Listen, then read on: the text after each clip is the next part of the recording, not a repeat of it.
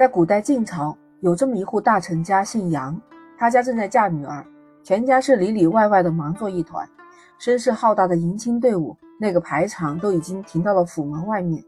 杨家这位少女非常漂亮，那可是风华绝代。她要嫁给谁呢？她要嫁给当今的皇上。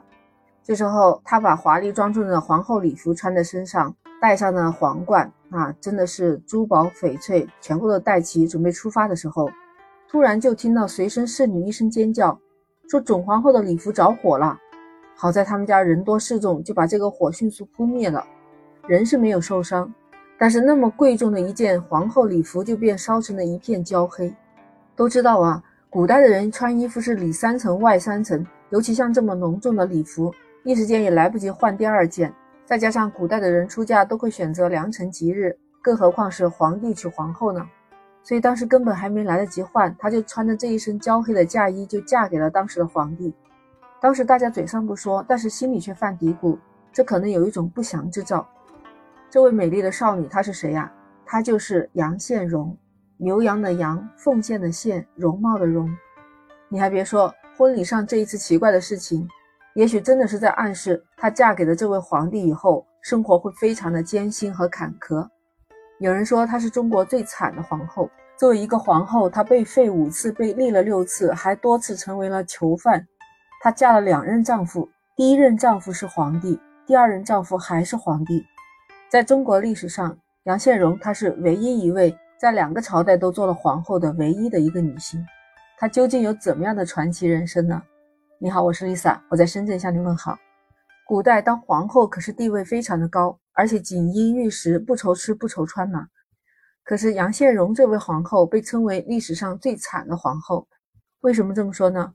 杨宪荣的家世呢比较显赫，都是重臣的女儿。她不但人长得非常漂亮。而且肯定还是琴棋书画样样精通的女子，想着可以过衣食无忧，嫁一个好郎君。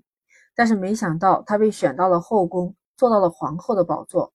她是晋惠帝的第二任皇后。可是你不知道吧？她的这个丈夫是个智障。虽然她很不情愿，但古代的婚姻都是没办法的。而且她当年才十四岁呀。杨宪荣和吕后、武则天这样的政治女强人不一样。自从当了皇后以后，她就开始经历了人生的曲折磨难。她的这个皇帝其实本来就是一个傀儡皇帝，所以杨宪荣的命运并不是长在惠帝的手上，朝政大权经常被那些权臣把持着。那个时候是八王之乱，所以社会也动荡不安。他跟着这个傀儡皇帝先后被废了五次，还不只是废皇后这么简单，甚至还把杨宪荣关进了大牢。在第四次废他的时候，当时一个王叫河间王，他认为杨宪荣没有存在的必要，当时他就以晋惠帝的名义下了诏书，要毒死杨宪荣。那是为啥？那是因为他觉得杨宪荣每一次被废又被立起来，这都是一些奸人的行为。杨宪荣听到这个事情，其实瑟瑟发抖。好在还有明白人，马上就上书了，然后就把他保下来了。毕竟她也只是一个弱女子吧。就这样，她免了一死。在第二年，东海王护送晋惠帝回到洛阳，她又被立成了皇后。这就是她的第五次被立成皇后。作为一个国母，你说面对一次一次的宫廷政变，她每天过的是担惊受怕、危机重重的日子，而且随时都有可能被废，又可能被赐死，能够活下来就是万幸了。其实就是因为这个傻皇帝治理不好国家，才让我们看到了晋国出现的后宫祸乱朝政、八王叛乱、攻陷都城。这些民不聊生的场景啊，而作为一个皇后，她也只是朝廷大臣们用来玩弄政治权力的工具，就是一个委曲求全的花瓶。反正不知道杨宪荣这几年都是怎么熬过来的，估计心理压力非常大。到后来，她被第五次立为皇后之后没多久，她的老公晋惠帝就被毒死了。新继位的皇帝是晋惠帝的皇太弟司马质，那杨宪荣就被尊称为惠帝皇后。为什么不是太后啊？因为这两人继位的是兄弟关系，虽然她的招牌是皇后，但是这样的意义已经不大了，所以她还是能住在宫廷里面，而且还过了四年的安稳日子，一直到公元三百一十一年，汉赵大将刘耀顺手就把杨宪荣带到了自己的府里面，他做了他的妾。可怜啊，这刚刚才过了几天安稳日子的杨宪荣，就这么就变成了敌国的俘虏，变成了敌人的女人了。但是这一次被俘虏之后，他的命运又再一次被改写。他可不是劫后余生这么简单，他的故事可以说是比爽文还爽。因为刘耀自从见了杨宪荣之后，那可是爱他爱到了骨子里头。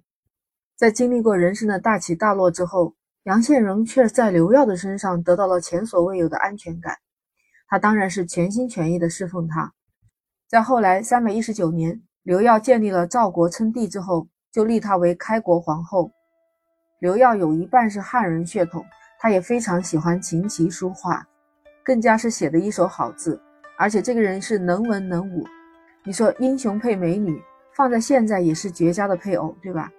他们两个人在一起，经常吟诗作对。杨宪荣先后还为他生了三个儿子。你不知道刘耀对他有多宠，他甚至允许杨宪荣参政议政。你说作为一个皇帝，后宫佳丽三千，而且杨宪荣那时候的年纪应该也是三十加了吧？但是这个皇帝为什么一直还对他特别好呢？就说明他们两个人是真爱。记述里面有记载，刘耀曾经问过杨宪荣，说自己比之前的那个皇帝两个人谁更厉害？杨宪荣毫不犹豫地回答：“当然是你。”他提到自己以前受尽屈辱，痛不欲生。他一直以为世间的男人都和那个皇帝一样，直到遇见了刘耀。为刘耀穿衣戴帽，成了刘耀的妻子，受到了刘耀的保护。这时候他才知道，世间的大丈夫原来是这个样子的。可以看得出来，那个时候的杨宪荣过得是非常的幸福。不过很可惜，公元三百二十二年，刘耀和杨宪荣甜甜蜜蜜的过了十一年的好日子。杨宪荣因病不幸去世了。这一代美人去世的时候也才四十二岁左右。她的丈夫刘耀那也是真爱呀。她死后还花了巨资给她举行的是国葬，朝廷也追谥她为献文皇后，这个谥号已经是非常显贵了。看看我们国家历朝历代的很多人，那些皇后哪里有留下名字的？杨宪荣的大部分时间都是被那些权臣恣意摆布。幸运的是，他遇到了真正疼爱他的人，让他总算有一个可以依靠的肩膀。其实，在我们古代，千金小姐的命运都不是掌握在自己手里的。最后能过上像她这样幸福日子的皇后也不多见吧？不知道你听了这个故事怎么想的呢？欢迎在评论区留言。